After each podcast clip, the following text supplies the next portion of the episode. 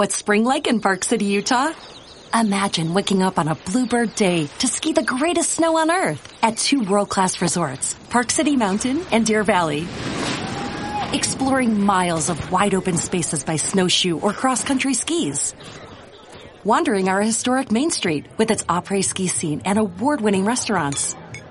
When you love it like we love it, Park City, Utah will always be winter's favorite town. Join the experience at visitparkcity.com. Que me habían elegido. Pero no me eligieron a mí, sino a ella. ¿Para qué, Cooper? Para salvar al mundo. Todo esto es el cuarto de una niña. Cada momento es infinitamente complejo.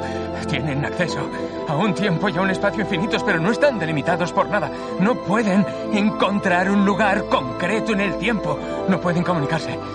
Por eso estoy aquí. Voy a encontrar la forma de comunicarme con Murph, igual que he encontrado este momento. ¿Cómo, Cooper? El amor, Tars, el amor. Es lo que decía Brand. Mi vínculo con Murph es cuantificable. Es la clave. ¿Para qué estamos aquí? Para averiguar cómo decírselo. El reloj. El reloj. Eso es. Codificamos los datos en el movimiento del segundero. Tars, pasa los datos a Morse y transmítemelos. Pasando datos a Morse. Cooper, ¿y si nunca vuelve a por él? Lo hará. Lo hará. ¡Veo la furgoneta! ¡Ya viene Murph! Vale, ya bajo. ¿Cómo lo sabe? Porque se lo di yo.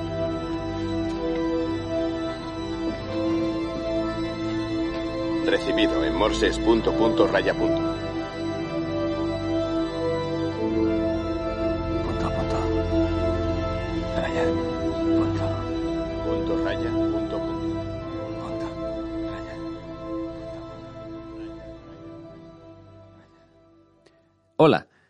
a ti que estás escuchando el podcast te advierto por si no te habías dado cuenta de que esta es la segunda parte de la entrevista con Tatiana Cazorla. Es decir, que si quieres puedes ir y escuchar primero la primera parte. O bueno, igual puedes escucharla después o no escucharla, porque bueno, la verdad que no te hace falta escuchar la primera parte para entender esta. Y ahora, sin más dilación, te dejo con el resto de la conversación que tuve con la astrofísica Tatiana Cazorla. Muchas gracias por darle al play y espero que la disfrutes tanto como lo hice yo.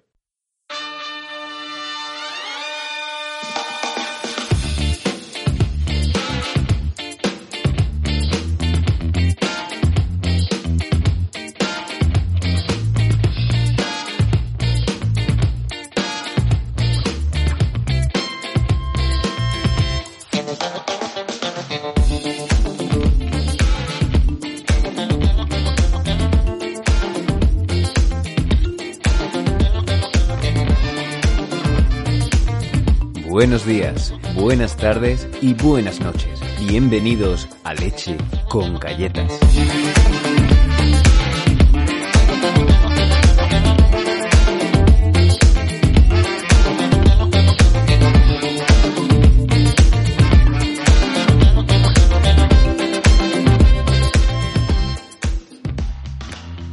¿Quién eres y qué has hecho con tu vida?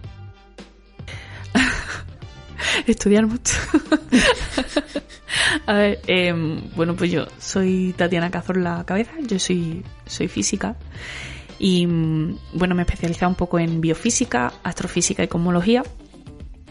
Eh, hice una estancia en prácticas en el Astronomy Center de la Universidad de Sussex, en el departamento de testeo de modelos cosmológicos muy interesante también. Eh, y luego hice otra estancia en prácticas en el Instituto de Astrofísica de Andalucía, en el Departamento de Sistemas Estelares, que, donde estuve estudiando un poco eh, una gran estructura de la vecindad solar, que es el. Bueno, un cinturón ¿no? que hay formado por diversos grupos de, formaciones de estrellas, de estrellas muy jóvenes. Em, actualmente pues trabajo como biofísica, aunque bueno, la biofísica y la comología siguen siendo una gran parte de, mi vida.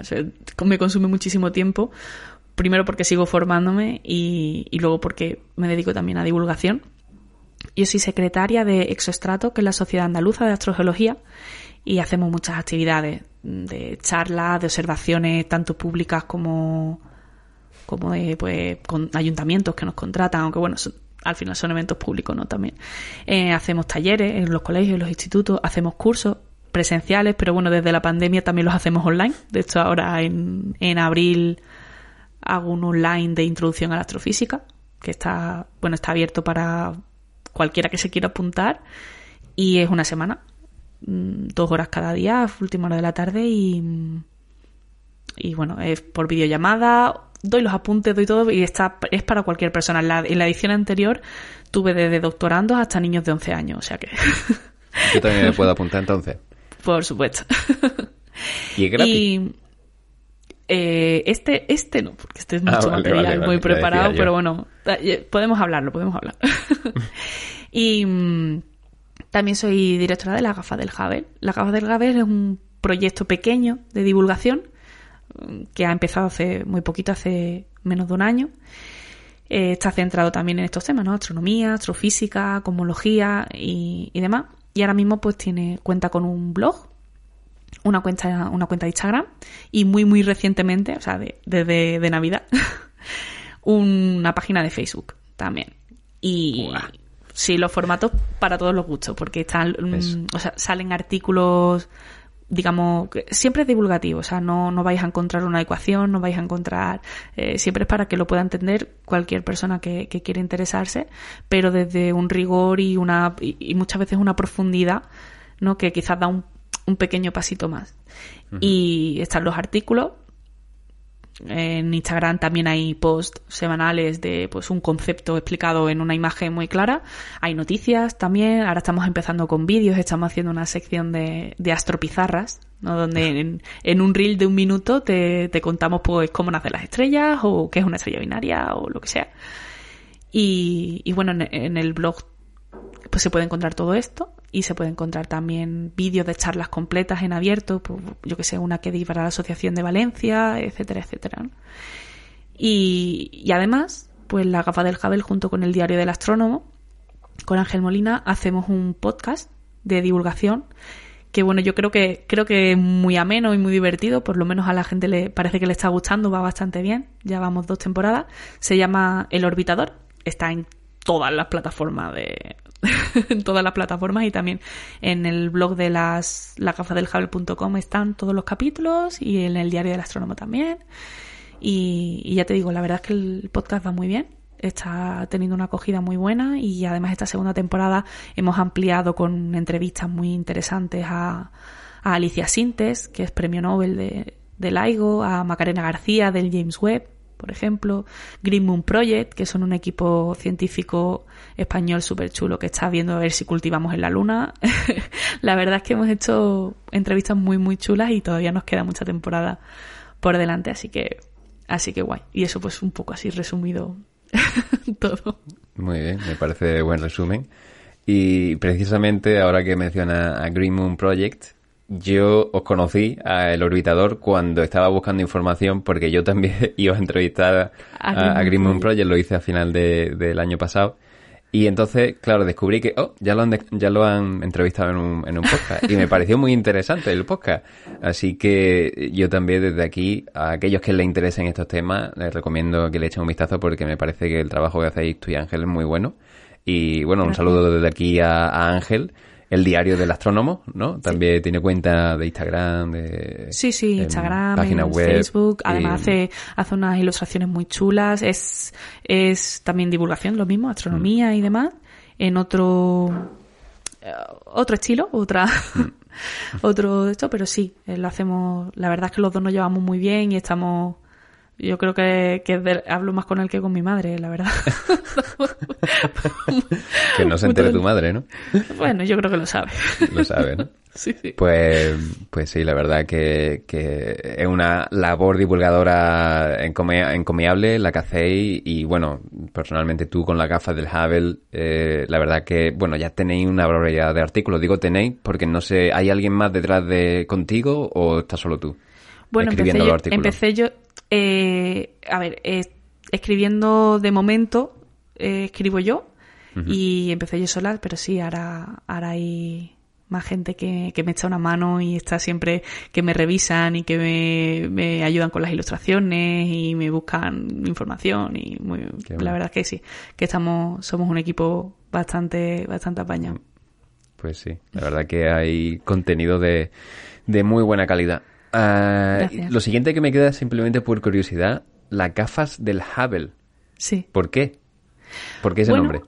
eh, cuando se lanzó el Hubble, eh, después de todo el esfuerzo ¿no? de poner en órbita un, un telescopio, resulta que lo encienden y era miope. sí, eh, eh, alguien se equivocó con un signo y todas las personas que repasaron ese, eh, ese cálculo pues no vieron el error y, se habían equivocado en un, en un nada, un signo, un signo menos y, la lente pues necesitaba corregirse. Gracias a que el Hubble está en una órbita muy cercana a la Tierra, pues se pudieron mandar astronautas que lo corrigieron y le pusieron gafas al, al Hubble. Y, la verdad es que estuve mucho tiempo pensando nombre y, y di con ese y me gustó, porque al final es eh, lo que yo pretendo es que cualquiera que se acerque por las gafas del Hubble tenga una visión clara del universo. ¿no? que fue precisamente lo que ha hecho el Hubble con tantísima cantidad de información que nos ha dado en estos 30 años. Aunque ahora esté ya que parece que el James Webb le va a quitar el sitio, no, no, se van a complementar y el Hubble aguantará lo que pueda, que el pobrecito mío ya está, está viejito, ¿no? Pero, pero es verdad que el Hubble nos ha ayudado a comprender muchísimas cosas del universo, muchísimas cosas. Y necesito gafas, así que Claro. Tiene, tiene sentido, la verdad que un nombre, una historia bastante chula. Eh, has mencionado que, está, eh, que estaba en una órbita cercana a la Tierra. ¿Sigue ahí? sí, sí, sí, oh, sí, está, está, está en una órbita cercana a la Vale, Tierra. vale. Que no es uno de estos que, como una sonda que se haya enviado No, no, no, no, no, es, es geoestacionario, o sea, está, está girando alrededor de la Tierra, sigue en Sí. esa órbita, hasta que, bueno, cuando ya le, lo jubilemos, ¿no? Que, que hay dos opciones, o traerlo a la Tierra o im- impulsarlo a una órbita que se llama una órbita de basura, ¿no? Donde se mandan todas las cosas y, y eso que seguramente será lo que se haga. ¿Y por qué ponerlo en órbita y no dejarlo en la Tierra? ¿Qué se ganaba con esos pocos kilómetros de diferencia? Quitarte la atmósfera. Mm, Quitarte la atmósfera, porque la atmósfera es un problema. Eh, sí, sí. Eh, y no solamente es un problema porque a veces haya nubes, es que es un problema porque por muy despejado que esté, hay determinadas longitudes de onda que la, la atmósfera no te deja pasar y además hay mucho ruido. Porque la luz que entra en la atmósfera se queda ahí rebotando y, y todas las emisiones que hacemos aquí en la Tierra de radio, de tal, todo eso se- es, es muchísimo ruido y pero sobre todo sobre todo porque es un escudo que gracias a Dios que está no porque realmente si, si los rayos gamma si los rayos X si mm, los rayos más energéticos pudieran llegar estaríamos fritos así que menos mal que está la atmósfera pero para lo- eh, observar bien el universo te interesa quitártela no y por eso mandarlo fuera Pues sí. ¿Le damos caña a los demás? sí sí sí Venga, pues vamos allá. Pongamos un poco de orden. Astronomía, astrofísica, cosmología. ¿Quién es quién? Vale. Eh, bien, digamos que la astronomía es eh, la ciencia que estudia el cielo, eh, los objetos celestes, sus posiciones, cómo se mueven, un poco como la mamá, ¿no? Y dentro de la astronomía, pues tenemos la astrofísica y la cosmología. Entonces, la astrofísica eh, sería eh, la rama que se dedica a estudiar los objetos mediante su luz. ¿Vale? Eh, ten- mayoritariamente. O sea, luz y rayo- rayos cósmicos también, que son partículas muy energéticas. Esas son las herramientas de la astronomía. La cosmología no se centra tanto en los objetos puntuales y lo que hace es estudiar el universo a gran escala. Mm, mucho más grandes que una galaxia. Eh, estamos hablando ya de, de mm, más grande que cúmulo de galaxias, más grande que supercúmulo de galaxias. Queremos saber en una vista muy muy general qué forma tiene el universo, eh, si se expande o no se expande, eh, de dónde viene, a dónde va, qué etapas pasó, esa es la cosmología. Y la astrofísica es más, pues, qué es una estrella, qué es una galaxia, cómo se forman, cómo mueren. Un poco más. Son, cosas complementarias, pero diferentes. Vale, vale. Yo creo que ya, ya ha quedado claro. Em, pero eso, quizás la gente esté preguntándose, ¿no? Y, y para, para dejarlo claro también, de las mencionadas anteriormente, ¿qué rama sería la encargada de analizar lo que nos ocurre cuando nos hallamos bajo los efectos de Mercurio retrógrado? o, el hecho de que tengamos una forma de ser particular por haber nacido en un mes del año en concreto. Absolutamente ninguna. es verdad que muchas veces, em, sobre todo las personas mayores, ¿no? Pues, ¿Tú qué haces? Eh, astronomía, astrología, ¿no? Y astronomía y astrología son términos que a veces bailan, ¿no? Em, sí. Vale, la astrología, que es todo esto del horóscopo y todas esas cosas, eh, no es una ciencia. Eh, hay gente que dice que es una pseudociencia, pero a mí pseudociencia no es un, es un término que no me gusta porque te da, te da pie a pensar que es casi una ciencia. No, no, no. O sea, no tiene nada que ver. Es una creencia, eh, no tiene ninguna base científica y, y realmente, pues, oye, no, no. los astros no tienen ningún efecto sobre ti, eh, más allá de las mareas del mar y, y cosas así. O sea, no, no, hay, hay, muchísimos estudios, ya no, o sea, ya no esto no es eh, una opinión personal, sino que hay muchísimos, muchísimos estudios que, que demuestran que no, que la posición de los planetas en el cielo no tiene nada que ver con lo que te pasa, que el momento del año en el que naces y el cielo que hay cuando tú naces no tiene nada que ver con lo que te pasa y nada de esto. Hay muchísimos, muchísimos estudios y ni uno solo a favor, por lo menos con un rigor y una base que, siga un método científico. Hmm. Así que... A ver, la, verdad que obviamente una gran decepción que me cuente esto, eh, ya simplemente por dejarlo claro también, ¿los eclipses tampoco tienen un efecto especial sobre nosotros? No, no, no, no tampoco. O sea, eh, no, no podemos caer en, en, pensar que somos tan importantes como para que el universo eh, haga cosas que, que vayan a influir en nuestra vida diaria. Nosotros no, no somos nada, no somos absolutamente mm. nada en la inmensidad del universo. Así que ¿por qué íbamos a ser, no sé, elegidos, no especiales? No, sí, sí. Eh, bueno, hay, hay gente, ¿no? Que, que, sigue pensando que igual la luna llena, el plenilunio, que si, eh, no sé, nos vuelve más, por decir algo, agresivo, o, no sé, me, acuerdo una vez que, que vi una película em, de, la 2, de esta de, la que ponían los viernes, que no me sale ahora el nombre, eh, que se llamaba así, no sé si era plenilunio, y era un tío, pues, que era un asesino, pues, que los días de luna llena, pues, se volvía más agresivo y mataba, ¿no? bueno, a ver eh, sí, bueno, hay, hay muchos dichos, muchísimos dichos populares alrededor de, de la luna y del, del, estado de ánimo y todas estas cosas, pero eh, como te digo, no, no hay nada probado científicamente, absolutamente nada. Y, y bueno, al final esto es un poco como el terraplanismo o como otro tipo de la homeopatía y, ese tipo de cosas, ¿no? Eh, eh, al final el que, el que quiere creer en esto va a creer, el que esté en duda ese es mi público objetivo, eh, si hay alguien en duda, oye no, ¿sabes?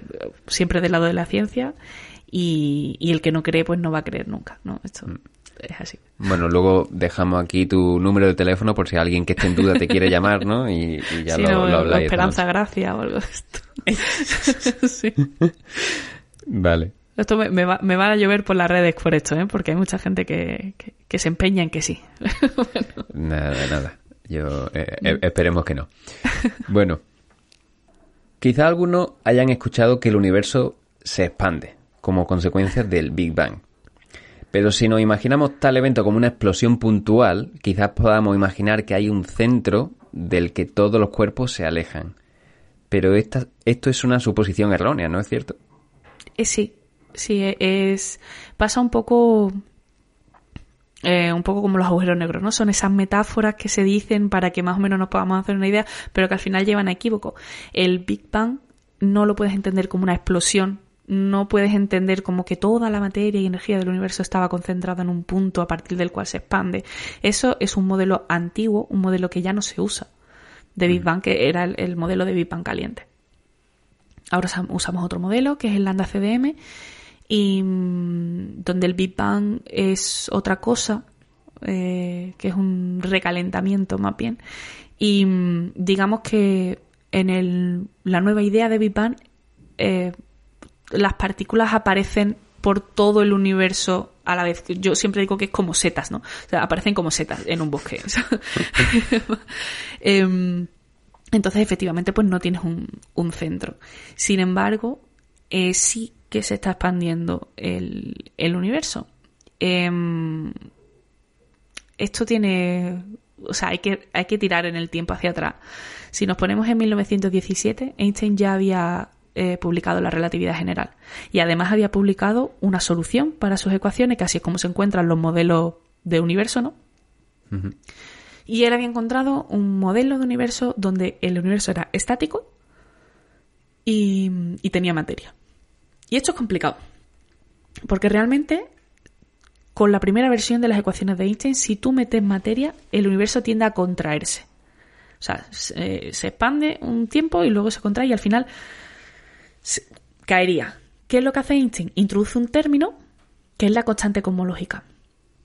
Esa constante cosmológica sería una fuerza de eh, una densidad de energía del vacío que, provoca una fuerza de, de repulsión hacia afuera y pone un equilibrio muy fino. Dice, pues si la densidad de energía del vacío se compensa con la densidad de materia, el universo que me queda ni se expande ni se contrae, estático. No tiene un principio, no tiene un final, siempre estuvo y siempre estará. Y este era el, modelo que le gustaba a Einstein, ¿no? Los modelos de universo estático, donde el mm. universo no hacía cosas raras como expandirse o contraerse. ¿Por qué? Pues porque todavía se arrastraba ese modelo platónico, ¿no? Eh, eh, eh, ese modelo de el cielo que es imperturbable, y luego se dio gracias a, Galileo y a los telescopios que no, que el, cielo cambia. Pues con el universo pasó el mismo paradigma. Queremos un universo que sea estático, inmutable, eterno. Y luego nos damos cuenta de que no, de que las cosas no son tan bonitas, ¿no? O, son más bonitas todavía, según a quien le, a quien le pregunte. Eh, luego ya en, eh, también había en 1917 otra solución a las ecuaciones que daba lugar a otro modelo de universo, que era el espacio de De Sitter, que eh, era un espacio en expansión pero vacío, no había materia, era espacio-tiempo puro que se expandía. Entonces, bueno, tenían esas dos corrientes. Entre 1922 y 1924, eh, Friedman probó, mm, publica una solución de un universo en expansión y con materia. Pero esto pasó desapercibido, en parte porque Einstein decía que eso no, y en parte porque en 1925 Friedman murió y no pudo defender su, su modelo, ¿no? y, luego entran en, escena eh, Hubble y Lemaitre, que los dos de forma eh, paralela, podemos decir, aunque Hubble lo hizo un poco más tarde que Lemaitre, eh, los dos tomaron medidas de objetos muy lejanos porque estaban intentando ver cómo de grande era el universo. Y se dieron cuenta de que todos los objetos lejanos se estaban alejando de nosotros. O sea, excepto en las cosas del grupo local, Andrómeda, el triángulo y alguna cosita más, el resto de cosas se aleja. Y no es que eh, se alejen todo de nosotros, sino que todo se aleja de todo. Si todo se aleja de todo, es que es el mismo universo el que se está expandiendo. Em, aquí, bueno, hay un poco de polémica, ¿no? Porque realmente Lemaitre hizo estas observaciones y razonó todo eh, el tema de si el universo se está expandiendo, si vamos hacia atrás en el tiempo, ayer era más pequeño y antes de ayer más pequeño, y así es como se llegó a la idea inicial de ese Big Bang caliente, ¿no? Eh, y Hubble, digamos que hizo las mediciones, pero no teorizó mucho de qué es lo que significaba. Sin embargo, eh, el que se llevó el, mérito fue Hubble a pesar de haberlo publicado más tarde y a pesar de no haber hecho todo el razonamiento que hizo Lemaitre. ¿Qué pasó? Pues que Lemaitre lo publicó en una revista belga, en francés. Y mm. no, lo conocía nadie. no conocía a nadie esa revista, ¿no? Entonces, al final, pues el mérito para Hubble, aunque sí que es verdad que eh, la Unión Internacional ha cambiado el nombre de ley de Hubble a ley de Hubble-Lemaitre, ¿no? Para hacer un poco de justicia histórica. Un poco de justicia. ¿no? sí. Em, entonces, eh, al final la ley de lo que te dice, de Hubble-Lemaitre, lo que te dice es que, excepto los objetos del grupo local, todo se aleja tanto más rápido cuanto más lejos está. ¿Por qué se sabe que se aleja? Porque su luz no llega corrida al rojo, que se llama, desplazada al rojo. Esto pasa también con una ambulancia, ¿no? Cuando tú eh, escuchas una ambulancia venir, el sonido es más agudo y cuando escuchas que se aleja, el sonido es más grave. Pues lo mismo con la luz. Si la luz se acerca, si algo se acerca hacia, ti, su luz, su luz es hacia el azul y si se aleja, su luz se desplaza al rojo. Como un efecto Doppler, ¿no? Eso es el efecto Doppler.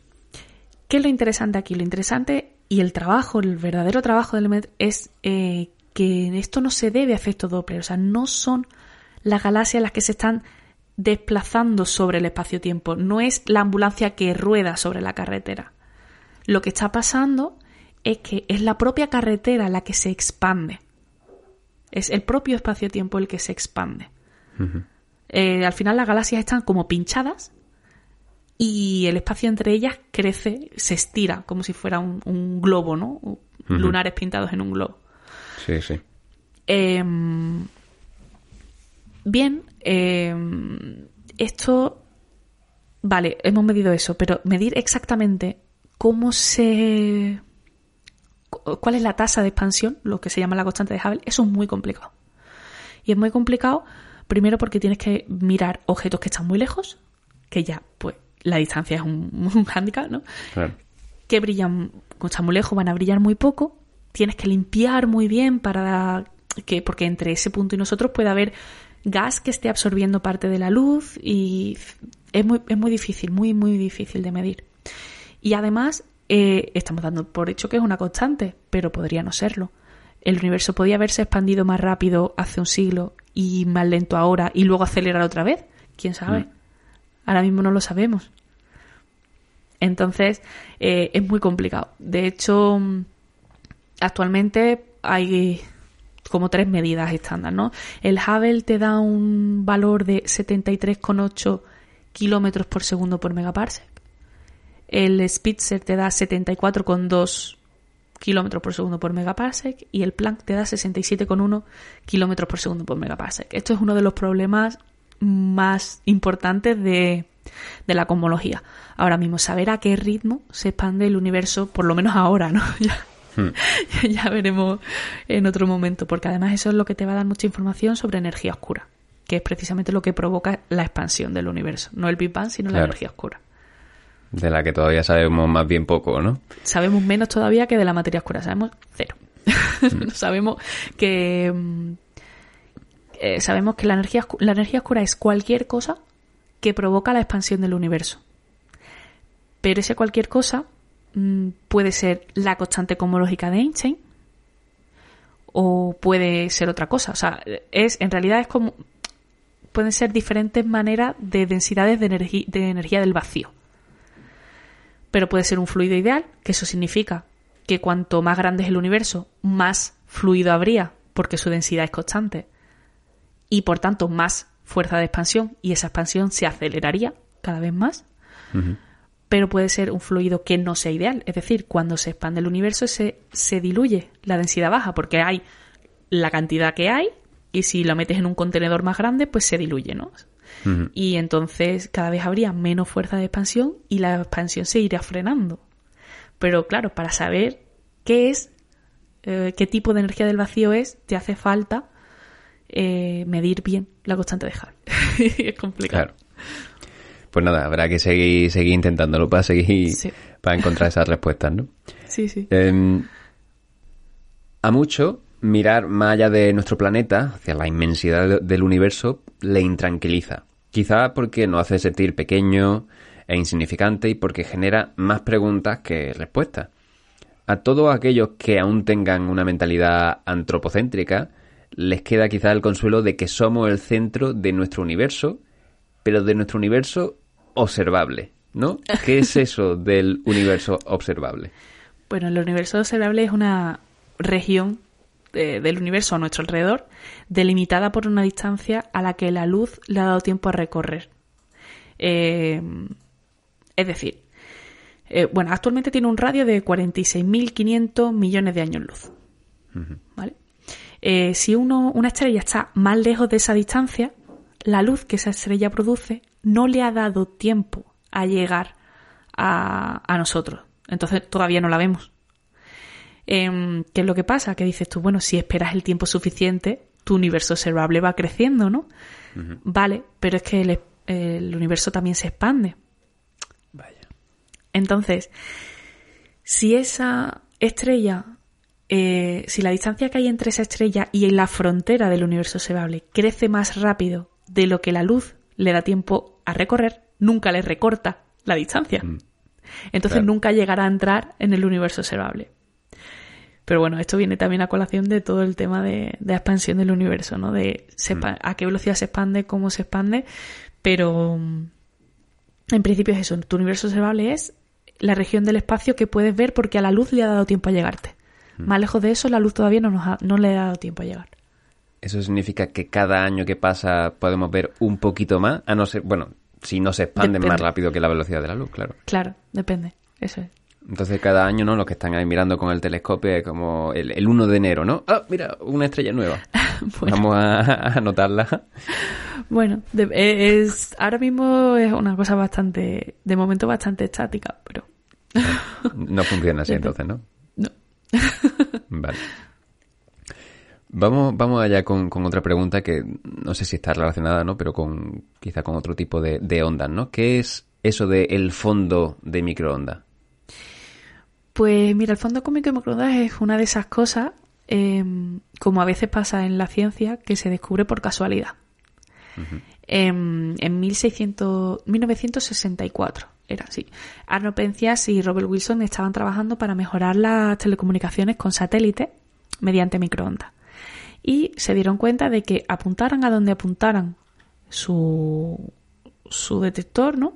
Siempre había un fondo de, de microondas, o sea, una radiación, un ruido de fondo que se corresponde a la radiación que emitiría un cuerpo negro que estuviera a 2,7 Kelvin, que son menos 270 grados centígrados. Eh, muy, frío. Claro, em, esto es un. Es, para preguntarse por qué. ¿Por qué todo el universo está a la misma temperatura? ¿Por qué todo el universo.? Ah, esa es la idea. A ver, el, sobre todo porque son zonas fuera de contacto causal, ¿no? Si yo cojo una Coca-Cola y cojo, o sea, yo cojo una Coca-Cola y un hielo y echo el hielo en la Coca-Cola, pues las dos cosas se equilibran, ¿no? Y llegan a un punto en el que están en equilibrio térmico. La Coca-Cola se enfría un poco, el hielo se derrite, se calienta un poco y llegan y están a la misma temperatura, ¿no? Vale, eso todo el mundo lo entiende. Pero si yo tengo la Coca-Cola aquí y el hielo en Australia, y te digo que el hielo se va a calentar y mi, Coca-Cola se va a enfriar para que los dos estén a la misma temperatura, dices tú, imposible, no están en contacto. No van a estar nunca en equilibrio, ¿no? Pues em, esto le pasa igual. Si hay zonas del universo que no llegan a estar en contacto entre sí, ¿cómo puede ser que estén en equilibrio térmico, que estén a la misma temperatura? Eso se quedó ahí. Em, una pregunta hasta eh, hasta 1965, o sea, un año después.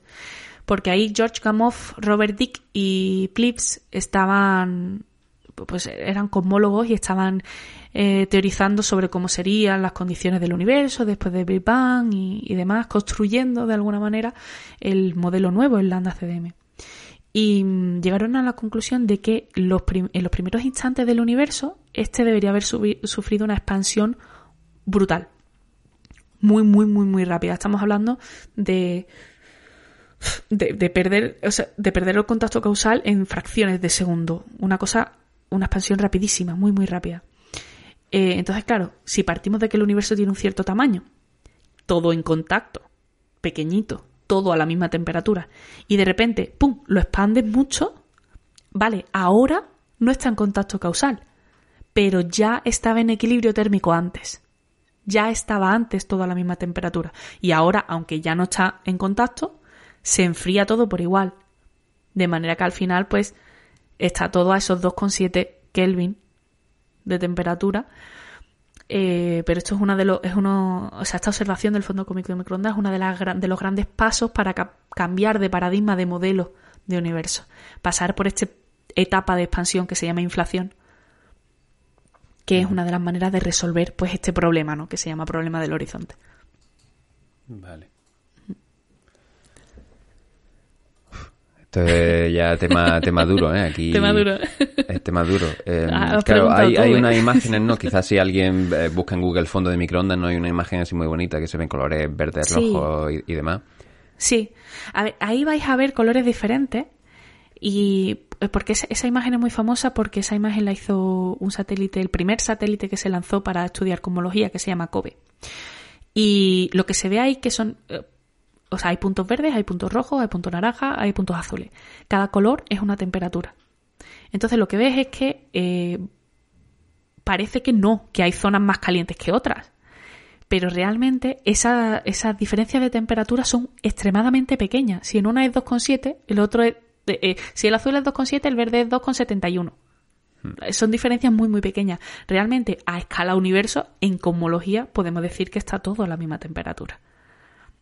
Pero es verdad que esas, esas mm, pequeñas diferencias de temperatura es lo que se llama anisotropías del fondo cómico de microondas y que son muy interesantes porque las anisotropías del fondo cómico de microondas te están indicando zonas de mayor densidad de materia que fueron las zonas donde se eh, donde se, se aglomeró la materia en los inicios del universo y donde aparecieron las primeras estrellas, los primeros agujeros negros, las primeras galaxias. O sea que eh, realmente esa pequeña fluctuación cuántica que da lugar a esa pequeña variación de temperatura desemboca en galaxias. Es un efecto mariposa brutal.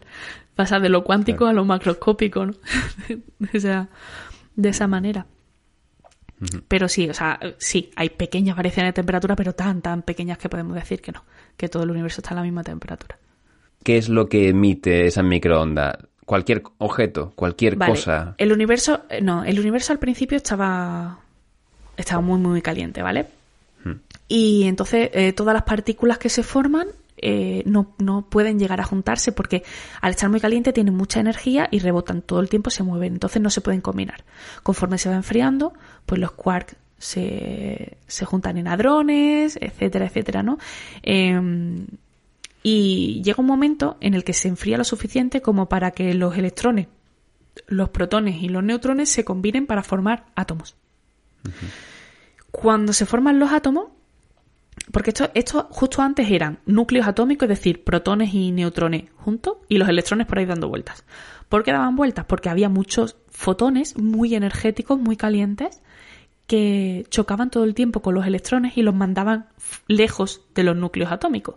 Entonces había como una sopa ¿no? de electrones ahí. Em, conforme se sigue expandiendo el universo y se enfría un poco más, eh, esos, esos fotones se van enfriando, van siendo cada vez menos energéticos y llega un momento en el que no son lo suficientemente energéticos como para eh, pegarle a los electrones y que los electrones sigan volando por ahí. Y entonces, eh, en vez de ir de flor en flor, ¿no? ya los núcleos atómicos dicen, pues tú para mí. y empiezan a formarse átomos se forman esos átomos y los fotones que quedan eh, ya no pueden excitar nada, no pueden ser absorbidos por ningún electrón. ¿Qué es lo que hace? Se van, se desacoplan, se van todos. Y esa radiación es la que nos está llegando ahora. Es esa, eh, son esos fotones de poca energía que, que como nada los absorbe, pues empezaron a viajar y mm. es la que nos está llegando. Y de hecho, si ponemos, eh, si, bueno, ya es que no sé si sigue habiendo niebla en la tele, pero yo, por lo menos cuando era pequeña podías poner, si, si todavía no estaba la carta de ajuste y tal, podías poner la tele en esa sopita de puntitos negros y blancos, pues parte de lo que se está viendo ahí es fondo cómico de microondas. Eso no mucha gente lo sabe. Lo puedes. Sí, sí, Está chulo. Estás viendo mm. las primeras luces del universo ahí en, tu tele y no lo sabes. Que no tiene nada que ver con el ruido también que se puede escuchar en una radio cuando no ha sintonizado nada, ¿no? No, no, no. Mm. Estamos hablando de, otro tipo. Claro, radio. O sea, microondas es un poquito más energético que, radio. Mm. Vale. Eh, bueno, Pues, si te parece, vamos a, la siguiente pregunta, que quizás muchas personas también se planteen, bueno, quizás no durante un día normal, pero de vez en cuando. ¿Existe vida en otras zonas del universo? Em, no puedo contestar a esa pregunta con em, datos ni hechos. O sea, no, no, no hemos encontrado vida todavía. Pero eh, yo creo que yo y casi, casi toda la comunidad científica tiene la opinión o creencia de que no, de que seguro que hay vida en otro sitio. No sabemos si es una vida eh, parecida a la nuestra o no tiene nada que ver, o, o están más avanzados o están menos avanzados. Mm, ni siquiera sabemos si tienen el mismo sentido de estar avanzado o no.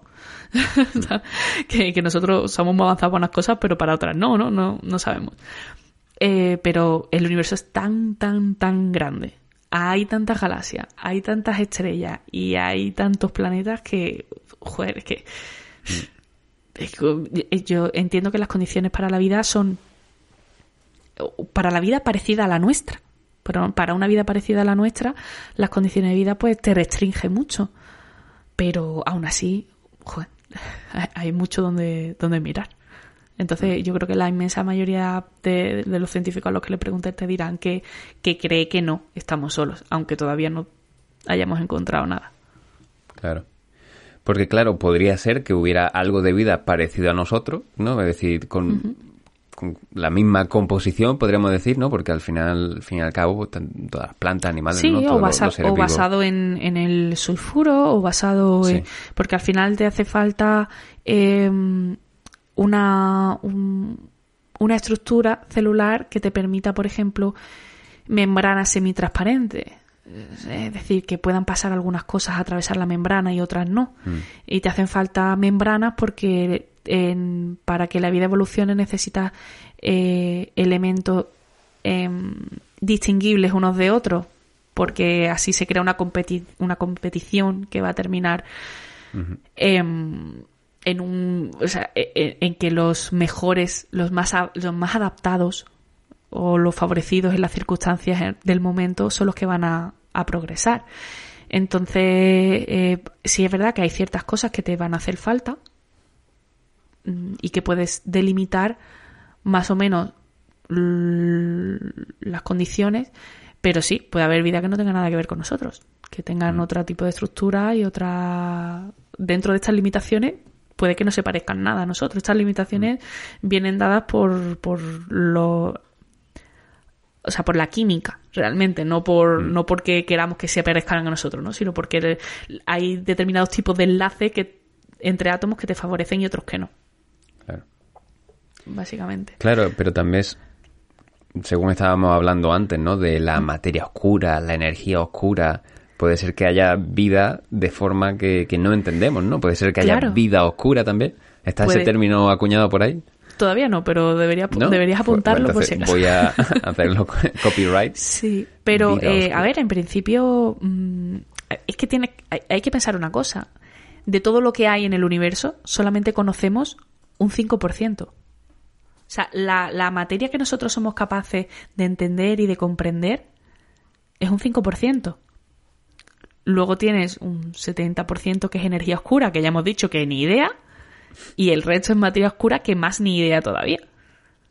Entonces, mm, eh, yo creo que es muy osado decir que, que, no, que es imposible que no haya vida, que no comprendamos mm. o que no entendamos, teniendo en cuenta que solo conocemos un 5%.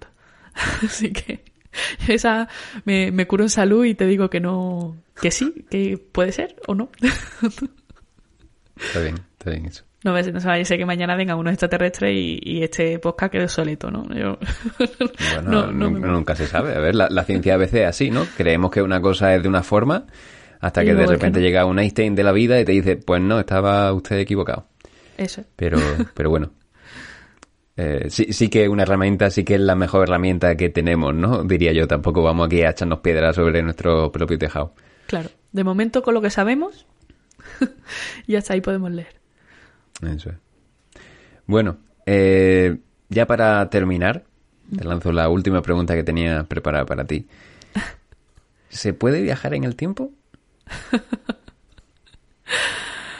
Vaya pregunta. A los Marty McFly, DeLorean. Vaya, vaya pregunta. Em, mira, este es un tema que, em, que tratamos en las gafas del Hubble y, y en el orbitador eh, al volver justo de las vacaciones de Navidad.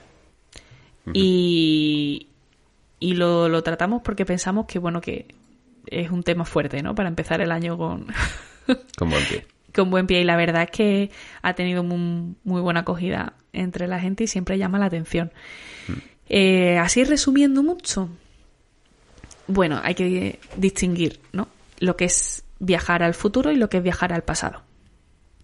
Eh, para viajar al futuro, lo único que tienes que hacer, como si no fuera nada, ¿no? Lo único que, no tienes, que tienes que hacer es intentar eh, ir a la velocidad de la luz, a casi la velocidad de la luz. Aquí la cuestión es que solo la luz puede ir a la velocidad de la luz, porque es lo único que no tiene Ah, masa. vale. Pensaba que me iba a decir, para viajar al futuro te tienes que quedar sentado en tu silla o en el sofá y en Hay cinco que correr minutos muy ya rápido. Hay que correr Vale. muy rápido. Em, ¿Por qué no se puede alcanzar la velocidad de la luz? Pues porque em, eh, la masa y la, la energía son la misma cosa. Yo puedo decir eh, la masa que tengo o el equivalente en energía. Eh, entonces, em, eso implica que yo que tengo una masa, cuando corro, también estoy adquiriendo energía cinética. Entonces ya tengo la energía que tengo porque mi masa es energía, más la energía cinética que, que adquiero cuando corro.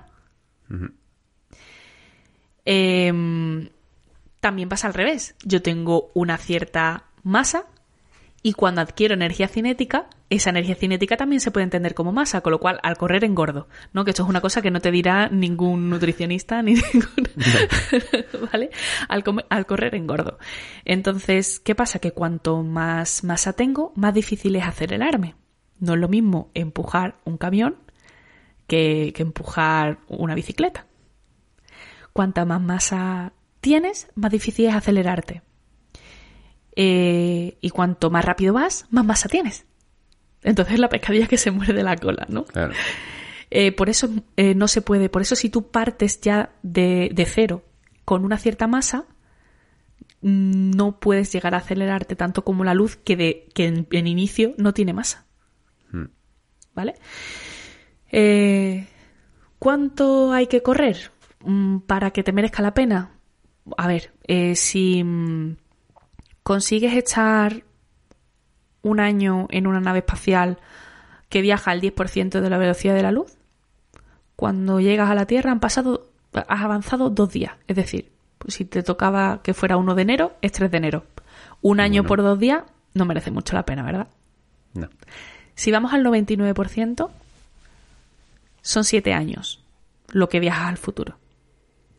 Si vas al 99,99, son 70 años. Bueno, aquí ya empezamos a hablar de otra cosa, ¿no? Oye, Un año ya- por 70, pero todavía no has cambiado de siglo. Mm, eh. Si vas al 99,999% de la velocidad de la luz durante un año, cuando vuelves, estás en 223 años. Ahí ya sí. O sea, ha- has viajado dos siglos. En dos Sí, siglos sí. pueden pasar muchas cosas. Ahí ya sí merece la pena. Eh, ¿Qué es lo que pasa? Que la cantidad de energía que requiere poner algo con masa a esa velocidad es brutal. En el CERN, para, partículas, es muy fácil. En el CERN se hace todos los días y mucho más. A 99,959 creo que, hay por detrás. Para los protones, los electrones, todo eso, no hay problema. Ahora, si quieres poner eh, a una persona con su nave espacial, su sustento y todas esas cosas durante un año, pues aquí estamos hablando de que te- requiere una cantidad de energía muy bestia. Actualmente no hay eh, ninguna fuente de energía. Ni siquiera la, la energía de las estrellas te puede poner a esa velocidad. Ahora bien, oye, ¿y si en un futuro encontramos, yo qué sé, una fuente de energía? ¿Quién sabe? Cuando descubramos algún elemento nuevo de la materia oscura o cualquier cosa esa. Yo qué sé, cualquier cosa. Yo ahí soy optimista. Sí, sí, eso está bien. Viajar al pasado es otra cosa diferente, porque para viajar al pasado te hace falta superar la velocidad de la luz. Si no la podemos alcanzar, ¿cómo leche la superamos, no? Claro. La cuestión es que, mm, siendo estrictos, no, no es completamente imposible. De hecho, Bueno, siendo, esperanza. estri- sí, siendo estrictos, podemos... no- Lo que no podemos es ir a la velocidad de la luz, pero nadie dice nada de superarla siempre y cuando no seas tú el que se mueve. ¿no? Em, aquí el truco está en hacer que el espacio-tiempo se mueva por ti. Porque el espacio-tiempo sí puede eh, moverse a velocidad de luz. Entonces, hay diversas diversas ideas en torno a esto. Uno es el Alcubierre, por ejemplo, que lo que hace es como surfear una ola de espacio-tiempo, donde en la dirección hacia la que te mueves, digamos que encoges el espacio-tiempo y en la dirección de la que te alejas lo expandes por detrás tuya y tú estás en el centro, en tu nave espacial, que tú ahí no, ni sientes ni padeces. Tú estás en un espacio-tiempo plano tranquilamente mientras las ondas gravitacionales hacen su trabajo a tu alrededor. ¿Vale? ¿Vale? Em, luego, la, la clave aquí es em, lo que dijo Kurt Gödel en 1949, que es encontrar una cosa que se llama curvas temporales cerradas. Em, básicamente, una curva temporal cerrada, tu- tus curvas... mm, nosotros estamos aquí en un evento, ¿no? Un evento es un espacio y un momento muy concreto. El tiempo nunca se para, el tiempo siempre avanza. Eh, si yo aquí le doy un pulso a una linterna, va a salir luz en todas direcciones y eso va a formar un cono de luz, porque van a expandir- la luz se va a expandir en todas direcciones a lo largo del tiempo. Forma un cono. ¿Qué pasa? Que todo lo que tiene masa solo se puede mover dentro del cono. Por el borde del cono va la luz y fuera no se puede estar. ¿Vale? La idea aquí es curvar el espacio-tiempo de manera que yo tengo mi cono de luz aquí, avanzo hacia mi futuro y en mi futuro me encuentro otro cono de luz pero un poquito tumbado. Y el siguiente otro poquito tumbado, otro poquito tumbado, de manera que sin romper las normas, viajando siempre a menor velocidad que la de la luz, realmente estoy pasando de un cono a otro y termino haciendo un círculo entrando por el pasado del primero. Con lo cual, yendo siempre hacia el futuro, termino en un punto de mi pasado inicial. Y eso sería viajar al pasado. Problema, que para provocar curvas temporales cerradas, en los agujeros negros hay, ¿eh? Eh, cerca de los agujeros negros hay curvas temporales cerradas. Sí, y eso se, se ha visto. Es que el tiempo hace cosas muy raras en los bordes del agujero Sí, negro. sí. Pero, em, claro, no puedes irte a un agujero negro porque estás muerto, ¿no? Las fuerzas de marea y esas cosas. Em, eh, Godel propuso un universo que era finito eh, y en rotación. O sea, él para evitar que el universo con materia y borde colapsara, lo que hizo fue ponerlo a dar vuelta y entonces el, el universo experimentaba como una fuerza centrífuga que empujaba hacia afuera y contrarrestaba la gravedad. Y en ese universo, a distancias lo suficientemente grandes del, del centro de rotación, em, aparecen este tipo de curvas cerradas. Problema, nuestro universo no es así, no es un universo godeliano, entonces pues no podemos hacerlo. Pero bueno, hubo más ideas. Tipler fue, eh, digamos, el, el que hizo la primera, el que pensó la primera máquina del tiempo, pero era muy complicado porque necesitas un cilindro de 100 kilómetros eh, donde metas muchísima, muchísima, muchísima masa. Y no, se, no, no podemos fabricar eso. Además, necesitas dos cilindros que roten entre sí. No, no podemos fabricar eso. Aunque su idea era, bueno, si fuéramos capaces de coger estrellas de neutrones y ponerlas unas encima de otras y, mm, y hasta formar una especie de cilindro, aparecerían curvas temporales cerradas. Ya, sí, pero es que si pones tan cerca estrellas de, estrellas de neutrones, em, lo que vas a hacer es que van a fusionarse y van a, a provocar, a- o sea, van a convertirse en un agujero negro. De hecho, el teorema de Tipler en este respecto lo que dice es que no puedes fabricar líneas temporales cerradas en nuestro universo sin que aparezcan singularidades, sin que aparezcan agujeros negros. Pero oye, te digo lo mismo, ¿y si el día de mañana encontramos una manera de conseguir fabricar una curva temporal cerrada? ¿Quién sabe? ¿Quién sabe? No, claro, la verdad que lo que me queda claro, ¿no? De todo esto que me explica es que, bueno, a ver, tampoco voy a decir es posible, pero sí, se puede eh, viajar al futuro, se puede viajar al pasado, pero lo que no se puede voy al futuro y luego como si fuera una película, rebobino hasta el día de hoy. Claro, Claro, además ahí tendríamos Bueno, no, claro, si, si, si viajas al futuro y luego consigues viajar al pasado de, de, la otra forma que has explicado, pues igual sí que podrías volver a, al momento en el que partiste, ¿no? Es que ahí tendríamos que empezar a hablar de si, si haces una cosa así, la línea temporal se desdobla. No se desdobla. ¿Qué pasa si te encuentras contigo mismo? Mm, es que hay, habría que empezar a hablar de... Claro, claro, es decir, puedes viajar a un pasado donde tú ya existías y encontrarte claro. Tendríamos que hablar de cosas que ya son casi más metafísicas que físicas. Mm. Yo lo que saco de, de, todo esto de los viajes en el tiempo es que em, hay opciones pero que no están a nuestro alcance. Entonces, mm. o sea, hay, hay, opciones matemáticas, digamos, pero no opciones físicas. Así que... Mm. Claro, sí, al final hay ¿no? cosas como los agujeros de gusano, ¿no? Que son teoría o, matemáticamente igual funcionan, pero luego no existen, ¿no? Claro, hay, hay veces que eh, es lo que hablamos, por ejemplo, con los modelos de universo, ¿no? Las ecuaciones de Einstein, em, o sea, tienes que resolverlas para eh, sacar modelos de universo. Pero las condiciones iniciales que tú le pones a, la, a las ecuaciones, si, vas a tener masa, si no vas a tener masa, cuánta masa vas a tener, que, eh, si hay expansión, si no hay expansión, si tal, todo eso eh, son hipótesis que tú haces al principio y eso te va a dar un abanico muy grande de posibles soluciones. Algunas son solo ejercicios matemáticos y no tienen sentido físico, como esta de Godel. No tienen sentido físico, ¿por qué? Pues porque ya lo hemos comprobado que nuestro universo no está en rotación. Hmm. ¿vale? Em, pero otras mm, no ni que sí ni que no. El modelo actual que tenemos sí que es verdad que eh, le dicen el modelo de la triple concordancia, porque es verdad que em, resuelve, resuelve muchos problemas y además resuelve muchos problemas, tiene como muchos apoyos eh, observacionales, como lo del fondo cómico de microondas, por ejemplo. Eh, quiere decir que, que ese es el correctísimo. Quiere decir que con lo que sabemos hasta ahora sí. Pero es que en comología siempre tienes que, es la frontera misma del conocimiento, entonces siempre eh, tienes que andar con pie de plomo y decir eso, ¿no? Decir que con lo que sabemos hasta ahora, esto es lo que hay. Si mañana descubrimos mm, otra cosa, puede cambiar el paradigma de un día para otro. Hmm. Pero de momento. ya veremos, habrá que esperar a mañana. Así. Eh, así que, que nada, de momento, si quiere, lo podemos dejar aquí. Eh, bueno, digo si quiere. Aquí son las 8 de la tarde, allí ya son las 9. Eh, yo creo que ya es hora de irse a cenar.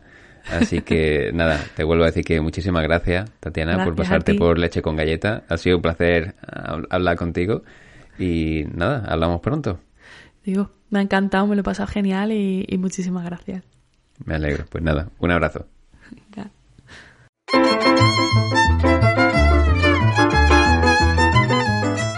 Y hasta aquí el programa de hoy. Recuerda que puedes escucharnos en Evox, Spotify, Google Podcast y Apple Podcast. Y aunque uses otras plataformas, te animo a que te pases por Evox si quieres dejar algún comentario. También puedes dejar comentarios en las distintas publicaciones de Instagram. Nuestra cuenta es leche con galletas barra baja podcast. Y ahora también en Twitter, lcg barra baja podcast. Da me gusta, comenta y comparte si te ha gustado, claro, porque si no te ha gustado, pues no le des ni a me gusta ni comparta. Hombre, faltaría más. ¿Quién soy yo para obligarte a ti a hacer nada? ¿eh?